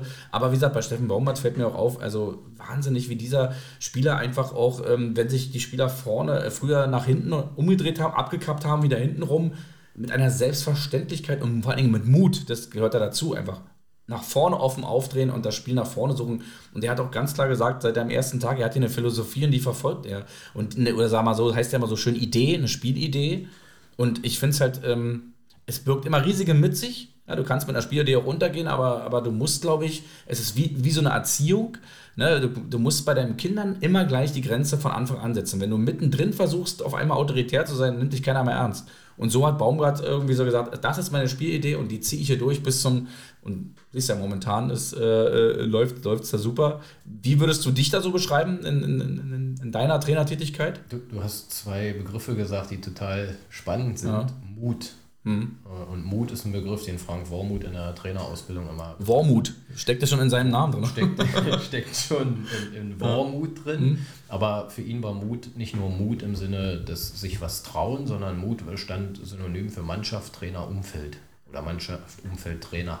Und ich glaube, die drei Dinge müssen zueinander passen. Du hast eben gesagt, vielleicht kannst du Fußball ohne Fans genießen. Muss ich sagen, kann ich nicht. Mhm. Ich, ich kann mir nicht vorstellen, dass ein Trainer Fußball ohne Fans genießt. Klar, ich habe es jetzt im Nachwuchs, da hast du nicht so viele Fans. Ich glaube aber, dass auf höchstem Niveau die Fans ein ganz entscheidender Charakter sind. Ja, es, es macht einfach was, wenn du in einem Spiel gehst, ich sag mal jetzt als Dynamo Dresden und du spielst gegen Schalke 04, die haben das letzte Spiel verloren, du weißt genau, wenn die in den ersten fünf Minuten unter Druck geraten, fängt das Publikum an zu pfeifen. Also es bestimmt ja auch die Taktik. Hm. Ja, wo du dann als Trainer von Dynamo Dresden in dem Moment sagst, äh, ich will jetzt da um Gottes Willen dem Alex Schmidt nichts sagen, einfach nur Beispiele jetzt, hm. komm, wir gehen da, wir kacheln voll drauf die ersten hm. Minuten, dass, dass, dass die einfach gar nicht ins Spiel kommen. Dazu gehört Mut, aber du nutzt dann auch Mannschaft, Umfeld, Trainer, weil du genau weißt, wenn Schalke nicht gut ins Spiel reinkommt in dem Beispiel, dann, dann fangen die Fans an zu pfeifen. Und das möchtest du ja. ja. In dem Moment bestimmt es die Taktik.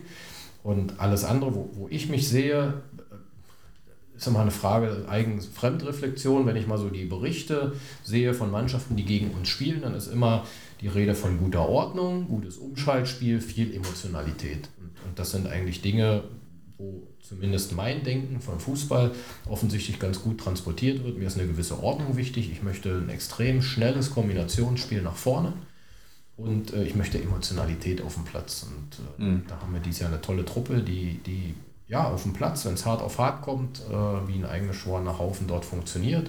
Da kracht es auch mal in der Kabine, das gehört auch dazu, dass es kracht, weil es gibt diesen tollen Spruch, Reibung erzeugt Wärme. Mhm. Und deshalb muss das sein, man muss sich mal abreiben und äh, das ist das, wofür, glaube ich, meine Mannschaften stehen. Und da, da ist, glaube ich, auch alles bei, was für die Ausbildung wichtig ist. Also da werde ich den Weg auf jeden Fall auch weiter verfolgen. Äh, jetzt von der B-Jugend von Dynamo Dresden. Ich gucke da generell ab und zu einfach mal so durch die Bundesliga. Gerade durch meinen großen Sohn, der ja im 2003er Jahrgang groß geworden ist, wo man jetzt am Ende... Ähm, was heißt, was heißt am Ende, wo man jetzt aktuell gerade äh, Luca Netz bei Borussia Mönchengladbach äh, genau. war ein Spieler, gegen den Dominik in, in Jugendvergleichen ab und zu äh, gekickt hat. Torben Rhein ist ein Name, der da immer gefallen ist, aber ähm, das war immer so der Überspieler. Mhm. Und äh, momentan, also du weißt vielleicht mehr als ich, hängt da so ein bisschen, glaube ich, in der, in der zweiten bei Bayern München fest, habe ich das Gefühl, obwohl der Junge ist der spielt ja noch in der A-Jugend. Also ja. man muss immer die, die, Kirche im Dorf lassen, aber es hat sich ja auch im Jugendfußball richtig krass verändert. Ne? Die werden ja immer jünger, die Leute. Also ähm, ja, die Top-Talente, ne? Ja, genau. Es wird ja immer so suggeriert, äh, es kommen nur die 17-Jährigen oben an. Die allermeisten sind mit 20, 22, 23 dann über Umwege, zweite, dritte Liga, äh, auch Regionalliga, landen die Jungs dann in der, in der ersten Liga. Ja, und man nimmt natürlich über die Medien mehr die war, die mit 16 und noch ein paar Monate und der nächste ist 16 und noch ein paar Monate weniger und mhm. die nimmt man natürlich wahr, aber der Weg ist ja eigentlich äh, so, wie du ihn jetzt, oder auch selbst von Top-Talenten, so wie du ihn jetzt beim Torben beschreibst, der als A-Jugendspieler dann halt schon in der U23 von Bayern spielt, und wenn er es dann im nächsten Schritt nicht sofort schafft, wird er wahrscheinlich irgendwo in die zweite, erste Liga ausgeliehen. ausgeliehen genau. So, wenn er dann mit 20 in der Bundesliga ankommt und gut genug für Bayern München ist, hat er eine Top-Karriere gemacht. Ich, ich, ich, glaube, selbst wenn er nicht für Bayern München gut genug ist, wenn er bei jedem anderen Verein unterkommt, äh, also für mich ist auch schon jemand, der in der dritten Liga oder zweiten Liga spielt, das sind Leute, die haben es geschafft. Ja. Ähm, da gibt es da gibt's, äh, gar, gar keine Frage. Äh, es ist aber nur auch mal super interessant, das so zu sehen. Und wenn man dann am Ende so jemanden sieht, der dann in der Bundesliga spielt, äh, jetzt wie gesagt, äh, Beispiel Luca Netz beim 2003 Jahrgang, das, das macht einen schon ein Stück weit, was heißt stolz? Man hat ja mit dem Jungen jetzt nichts an, an, an sich nichts per se zu tun. Aber äh, du sagst so, ey, den habe ich schon auf dem Kleinfeldbereich spielen sehen hier in Berlin. Und jetzt ist der oben bei Borussia Mönchengladbach äh, und spielt da äh, Bundesliga. Ja, Olli, wir sind jetzt angekommen, schon fast am Ende, man die, die, die Zeit rennt. Und jetzt kommen wir äh, zu dem schönen Spiel äh, Karriereraten. Und du hast dich ja akribisch vorbereitet.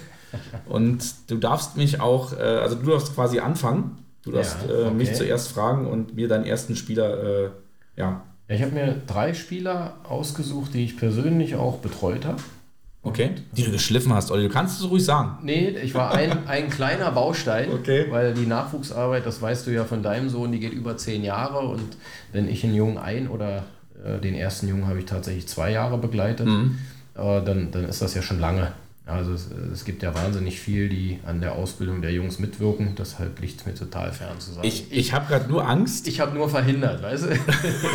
ich habe gerade nur Angst nicht, dass du einen Spieler dabei hast, den ich auch für dich habe. Das wäre ja witzig, aber wir werden mal gucken. Wir gucken mal. Ich bin gespannt. Wo, wo möchtest du denn starten? Mit welchem Altersbereich? Na, äh, eigentlich chronologisch. Also, also wirklich nur mit, der, mit, dem, mit dem Männer, mit dem Männer Männerbereich, genau. Gut, dann sage ich mal Hertha BSC. Okay. Borussia Mönchengladbach. TSG Hoffenheim, Borussia Dortmund. Spielt noch oder spielt nicht mehr? Spielt noch. Fangen wir nochmal an. Sagen wir nochmal. Also Hertha BSC. Hertha BSC, Ja. Borussia Mönchengladbach, TSG Hoffenheim, Borussia Dortmund. Das ist jetzt echt gerade, jetzt muss ich, bin, jetzt stehe ich gerade echt am Schlauch, weil eigentlich dachte ich mir, müsste ich doch wissen. Brauchst du Hilfe auch oder Dieses mitleidige. Tipps oder? Du kannst mir einen kleinen Tipp geben, wenn du willst. Also ist auch Nationalspieler. TSG Hoffenheim, Borussia. Also es ist wahrscheinlich so klar und ich werde mich gleich so ärgern. Gib mir noch 10 Sekunden. Ja, ja. Borussia Dortmund spielt aktuell. Komm, sag Olli. Nico Schulz. Nico Schulz, ja, Mann. Oh, das war jetzt wirklich ein Blackout vom Moderator, also wirklich. Da warten wir, was bei mir noch für Blackouts kommt. Nee, aber äh, da fällt mir ein, ich war ja mal, ich war eine Zeit lang so krank, Olli, gerade auch so ähm, in den 90ern. Also das war wirklich so meine Hochzeit, wie ich den Fußball auch geliebt habe. So, ne? Also gerade in der Zeit, wo man bei Union war. Man, man, man konnte ja sagen, ey, ich, ich spiele bei Union. In der Schule haben alle gesagt, oh, das ist bei Union und so. Und war, man war so angesehen, hat man natürlich als Jugendlicher irgendwo auch genossen. Ähm, und da, ich kannte die, konnte dir jeden Spieler sagen in der Bundesliga. Und, und weil wir vorhin bei Lorette Mar waren, da saßen wir im Bus, ja, Lorette Mar, wie du gesagt hast, 48 Stunden. Ähm, und ich war schon mal in Frankreich in meinem Leben. ähm, und da hat Gunnar Heidrich mit mir, kennst du noch aus der Sportbild, diese, diese Tabellen, die mit diesen Überkreuzvergleichen, wo eigentlich alle 18 Mannschaften äh, senkrecht und waagerecht standen und alle Ergebnisse drin standen. Ich, und Gunnar Heidrich hat gesagt, Herr Heidrich, Sie können mich alles fragen, ich weiß alles. Der Bochum in Düsseldorf. Ich sag 2-2. Stimmt. Hab jedes Ergebnis gewusst, also da war ich so krank, ja. Und, Hast du noch äh, Zeit für Schule da gehabt? Oder? ja, das kam dann wahrscheinlich mit zu kurz. Ich habe die zehn Jahre ordentlich abgeschlossen, aber ich, mit, bei mir hat es nicht zum Sportstudium gereicht, Olli. Doch, das. So, Oh, jetzt, jetzt. kommt's. mein erster Spieler für dich. Also, Hertha BSC. Ja. Ich glaube, den, den errätst du auf jeden Fall. Also Hertha BSC, dann Real Valladolid, Spartak Moskau, Oh Gott. Rayo Vallecano, FC Ingolstadt, Dynamo Dresden und dann nochmal aber bei AO Xanti und momentan vereinslos. Also hat noch nicht seine Karriere beendet, ist momentan vereinslos. Spielt noch. Oh, sag mal noch. Naja, spielt noch, also Hertha BSC, aus der Jugend von Hertha BSC. Also wirklich aus, aus der Jugend auch zu den Männern Hertha BSC gekommen. Dann Real Valladolid, Spartak Moskau, Rayo Vallecano, FC Ingolstadt, Dynamo Dresden und dann AO Xanti und jetzt momentan vereinslos. Ich gebe dir einen kleinen Tipp. Hat zu der Zeit bei Hertha gespielt unter äh, Lucien Favre auch. Und einmal war ich im Stadion, das war Dominiks erstes Live-Spiel im Stadion, das war Hertha gegen Köln. Natürlich, er ist auch FC-Fan geworden wie der Papa. Ähm, und der besagte Spieler hat den Eckball reingetreten und Marco Pantelic hat damals das Siegtor für Hertha in, meinem allerersten, in Dominiks allerersten Köln-Spiel geköpft. Oh Gott, oh Gott. Ja. Das heißt, er kommt aus der Her- Hertha-Akademie. ja, und hat auch bei Dynamo Dresden gespielt. 2018, 2019. Das ist Ja, der das- letzte Tipp, den ich dir gebe. Das ist das, was mich verwundert. Also ich habe auch einen Spieler, der hat bei Dynamo Dresden gespielt für dich dann. Aber, wow. Hast du einen Jahrgang? denke, dass es auch ein 87er oder 86er Jahrgang ist. Ah, Sieben- okay. 87er, glaube ich, ist es. Ist ein 87er Jahrgang. Ah, okay. 87. Was war vor Dynamo Dresden der Verein? I- äh, Ingolstadt. Ingolstadt. Nee, dann kriege ich es nicht zusammen. Patrick Ebert. Doch. Oder Patrick Ah, Ebert. ich, hatte, ich hatte Gino Doede, das ist das, äh, hatte ich, aber der hat nicht in Dresden gespielt, aber ich war so in Ah, dieser ja. Region. Ah, okay. Ja, Mist. so ist das. Also haben wir beide irgendwie, also am Ende sagt man, man ja, na klar, können. der, aber. Hätte man drauf kommen können, aber ja gut. So, jetzt der zweite Spieler für ich mich. Also Nico war der, der es am weiten geschafft hat. Robert war der. Warte. So, und jetzt habe ich den, der am meisten rumgekommen ist. Ah, okay. Also jetzt gibt es eine, eine Menge Vereine wahrscheinlich. Ja, Hertha BSC, Hm? Benfica, RB Salzburg, Benfica. Hanni Mukta. Ja. Aber zu einfach gewesen. Ah. Ist der aktuell noch bei Brøndby? Hier steht Nashville. Spielt MLS. Ja, stimmt, das hatte ich letztens. Ach, stimmt, der spielt MLS jetzt gerade, genau. Der spielt, äh, davor war er bei Brøndby, genau. Ja. Und äh, ja, jetzt spielt er MLS. Hani Mukta, ja. Der ist bei Hertha ja nie so richtig groß. Ich glaube auch so wahrscheinlich, also kannst du mich gerne verbessern, ich glaube aber auch so vom Talent her gesegnet, so ähnlich Boateng, Kevin Prinz mäßig. Ja, nicht, nicht ganz so, würde mhm. ich sagen. Ähm, er war auch als Jungjahrgang, also hatte zwei Jahre bei mir, äh, ist dann nach der B in die A, dann in den Männerbereich und war dann relativ schnell, also ich glaube, Hertha wollte ihn auch behalten, aber er hatte dann die Möglichkeit, zu Benfica zu wechseln, ist er halt dahin gegangen. Ähm, ja. Hani Mokta. Hani Mokta. Der hat, glaube ich, jetzt auch, glaube, ich habe es heute gesehen, Dominik hat mal eine Zeit lang, ähm, da ging es auch gerade so hoch her wegen der Aufnahme auf der Sportschule, ähm, weiß nicht, das wird dir bestimmt auch was sagen, weil ich glaube, man ist so vernetzt, das äh, Schnelligkeitszentrum von Familie Stossner, sagt mhm. ihr was? Genau. Und Dominik hat auch äh, dort eine, eine, Zeit lang mal trainiert. Wir hatten da mal so ein bisschen und äh, auch eine ganz tolle Familie, muss ich sagen. Auch äh, ähm, gerade Laura, äh, äh, die das sehr, sehr toll macht mit den Jungs. Und ich glaube, ich bin mit Laura noch so vernetzt bei, bei Instagram. Und äh, ich glaube heute, oder sie hat ein Bild gepostet, jetzt irgendwie, dass Hani Muck da immer noch dort teilweise Trainingseinheiten so. schiebt. Ja, In Marienfelde, im bescheidenen Schnelligkeitszentrum der Familie Stossner. Ich habe nur gesehen, dass ein Union-Profi wohl aktuell zumindest ein Trikot übergeben hat. Ob er da trainiert, weiß ich nicht. Ja, das war der, ähm, wie heißt er? An, An Anjovi? Anjovi? Ja, genau. Hat dieser, also dieser Stürmerstar halt. Genau. Dort. So, dann kommen wir mal zum nächsten Spieler für dich. Ich darf ja nicht parallel mit eingeben, was du sagst, ne? das ist halt ein Trainerfuchs, er weiß halt, wie es geht. ähm, ja, pass auf, er spielt nicht mehr, ja, sag oh, dir nicht okay. vorab, er spielt nicht mehr. Jetzt musst du wirklich mal deine grauen Gehirnzellen äh, aktivieren. Hat angefangen beim FC Groningen. Uff. Ja, du weißt, wo das ist. Ähm, dann Ajax Amsterdam. Mhm. PSV Eindhoven. Mhm. Dann zeige ich wieder da auf die Karte und sage FC Barcelona. Mhm. Und dann noch bei Feyenoord Rotterdam und hat 1997, 98 seine Karriere beendet. Oh Gott. Da war er ja noch Jugendspieler. Und jetzt, pass auf, ich gebe dir, ein, geb ja. dir einen einzigen Tipp dazu. Ja. Ich weiß nicht, ob du damals daneben standst oder ob du es mitbekommen hast. Als wir damals da waren an dem Stadion, da ist dieser Spieler, äh, wir waren gerade auf dieser Brücke, die zum Stadion führt. Da gibt es halt ja. fünf, sechs Brücken, die da zum Stadion führen. Da standen wir äh, alle äh, aufgereiht und dieser Spieler kam raus. Unten, wir haben nur gesehen, wie so eine Traube an Presseleuten da war. Und dieser Spieler kam raus klickte so auf einen Schlüssel. Und damals war es für uns noch völlig neu, wie das dann auf, Auto aufgeht. Also da klickte dann ein Schlüssel und ein Porsche piepte so. Tschüp, tschüp. Mhm. Und dieser Spieler ging so zum Auto mit seiner kleinen, ich weiß noch wie heute, es war so eine kleine Ledertasche, die er hatte, ging ganz locker zum Auto und äh, kam dann wieder zurück, gab ein paar Autogramme und irgendwie ein paar Interviews. Und ich habe ein, zwei Fotos schnell geschossen mit, meinem, mit meinem Fotoapparat damals. Äh, ja, aber er hängt da nicht. Das ist dieser Spieler. Nee, der Spieler hängt da nicht, aber der Spieler müsste mit auf dem Bild sein. Sag mir mal nochmal äh, die Station bitte. Also äh, FC Groningen, ja. dann Ajax Amsterdam, mhm. PSV Eindhoven, FC Barcelona, das war auch so die größte Zeit. Und danach nochmal 95, 96 Feyenoord Rotterdam und 97 Karriereende dort.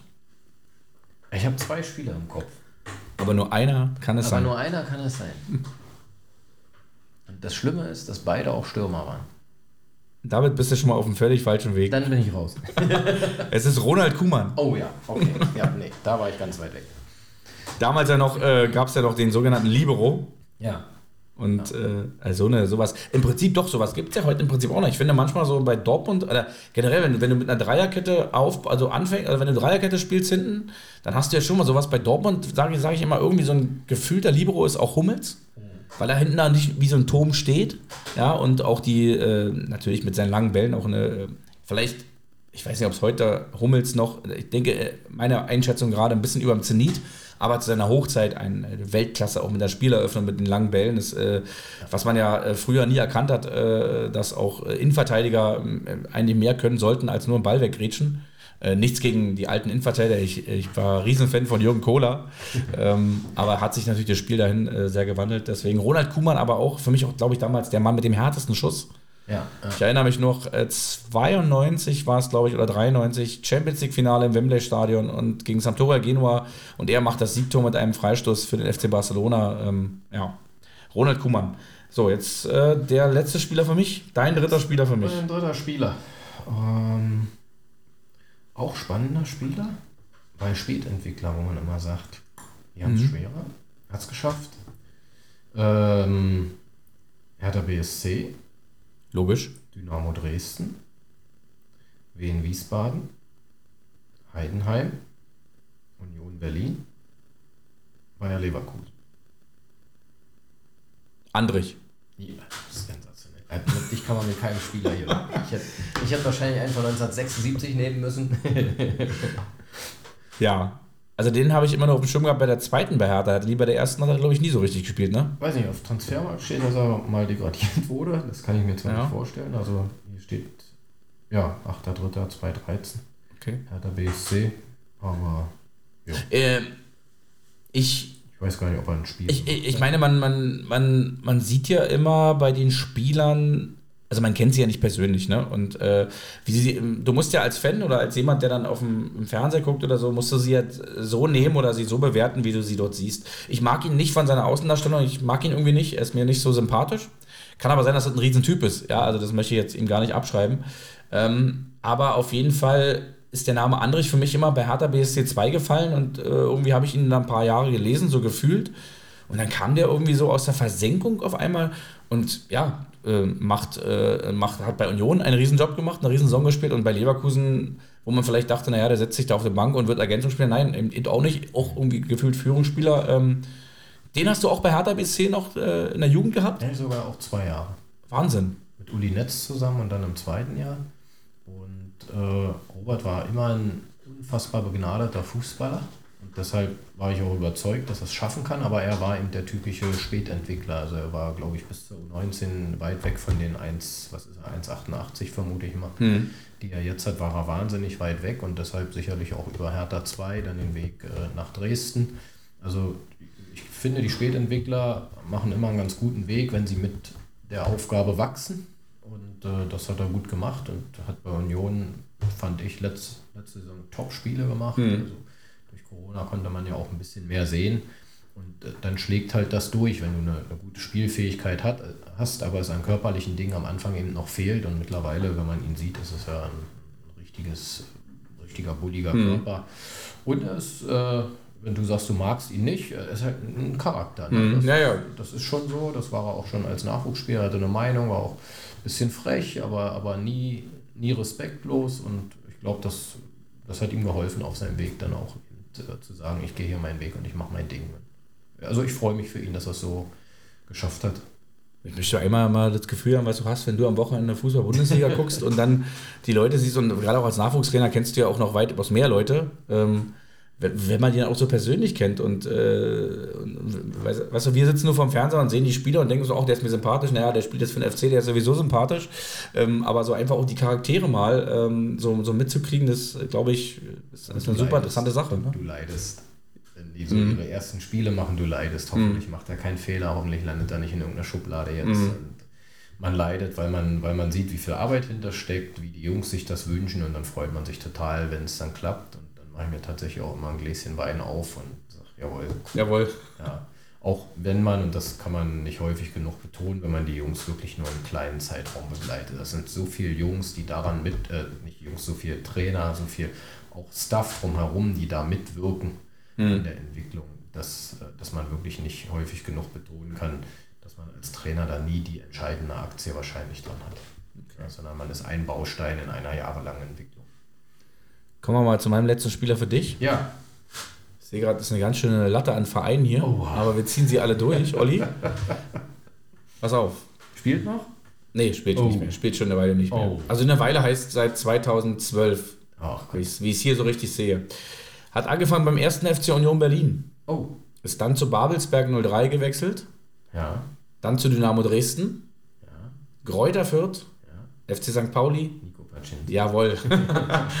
ich habe auch, ich habe noch so gedacht, wo ich das gelesen habe, weil spätestens, wenn, wenn ich den Übergang zu Kräuter führt zu St. Pauli, dann wird das doch hoffentlich dann wissen, der Olli. Wir, wir, wir führen mal zu Ende, wo Nico Pacitzko noch gespielt hat. Äh, Eintracht Trier, LR Aalen, dann nochmal Union. Das war, glaube ich, die dritte Ligasaison, wo sie aufgestiegen sind. Ähm, BFC Dynamo, nochmal Eintracht Trier, Borussia Neuenkirchen und SC Viktoria und dann war irgendwie Schluss. Ähm, ja, Nico Paczynski, der ist uns beiden natürlich auch so geläufig, auch aus der Zeit, als wir bei Union noch kleine Jugendkicker waren. Ähm, Gunnar Heidrich hat, hat, mir mal davon erzählt, da saßen wir mal an, oder waren wir am, ich weiß gar nicht genau, es war der Tag, er hat die erste von Union im DFB-Pokal gespielt gegen den FC St. Pauli. Mhm.